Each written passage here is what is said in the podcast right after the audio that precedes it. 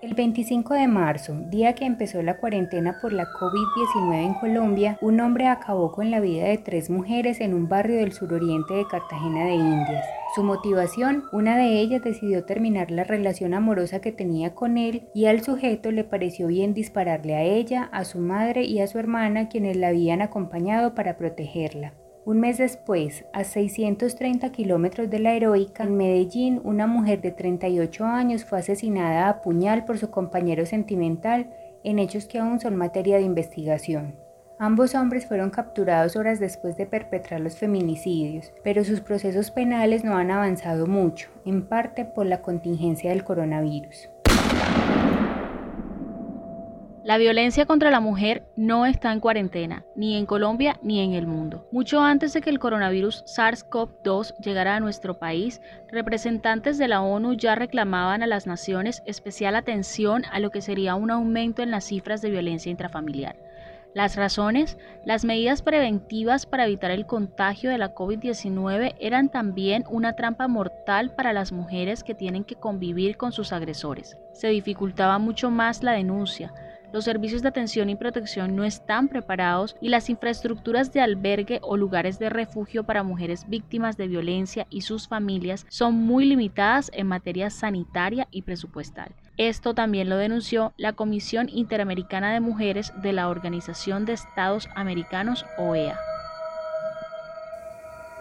Para la muestra, dos botones.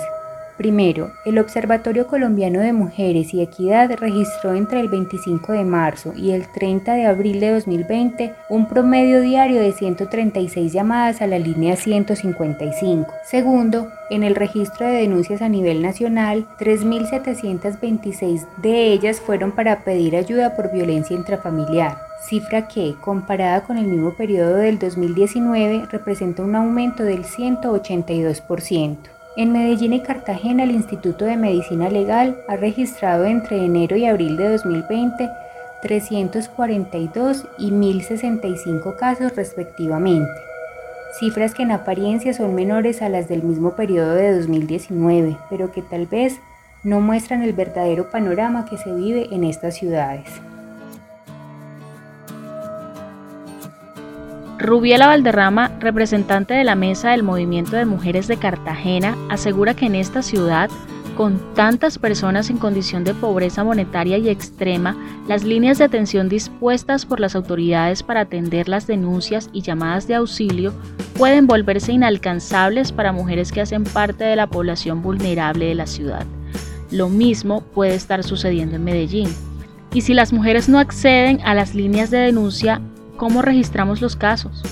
El asunto es que, bueno, algunas llaman desde la tienda, pero ya después como tú sigues en contacto con ellas, pero otra es que, bueno, si una amiga, una vecina, eh, estas redes han funcionado un poco de que la amiga le prestó, dijo, bueno, esto ha funcionado un poquito con, algunas mujeres de comunidad, pero eh, con la institucionalidad para que ella esté de manera permanente llamando, buscando la atención, pues obviamente que no es lo ideal, no es Este acceso limitado a la telefonía también dificulta el seguimiento a sus propios casos. Tener que llamar constantemente a comisarios de familia para saber qué evolución tiene puede estar fuera de las posibilidades de las mujeres. Esa lentitud en los procesos institucionales puede también influir en que de registrar casos de violencia intrafamiliar pasemos a contar feminicidios durante la cuarentena.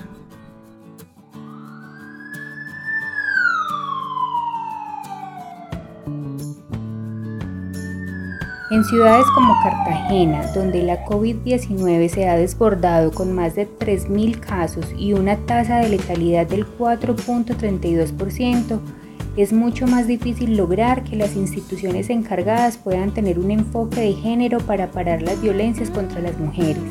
Pero eso no lo justifica.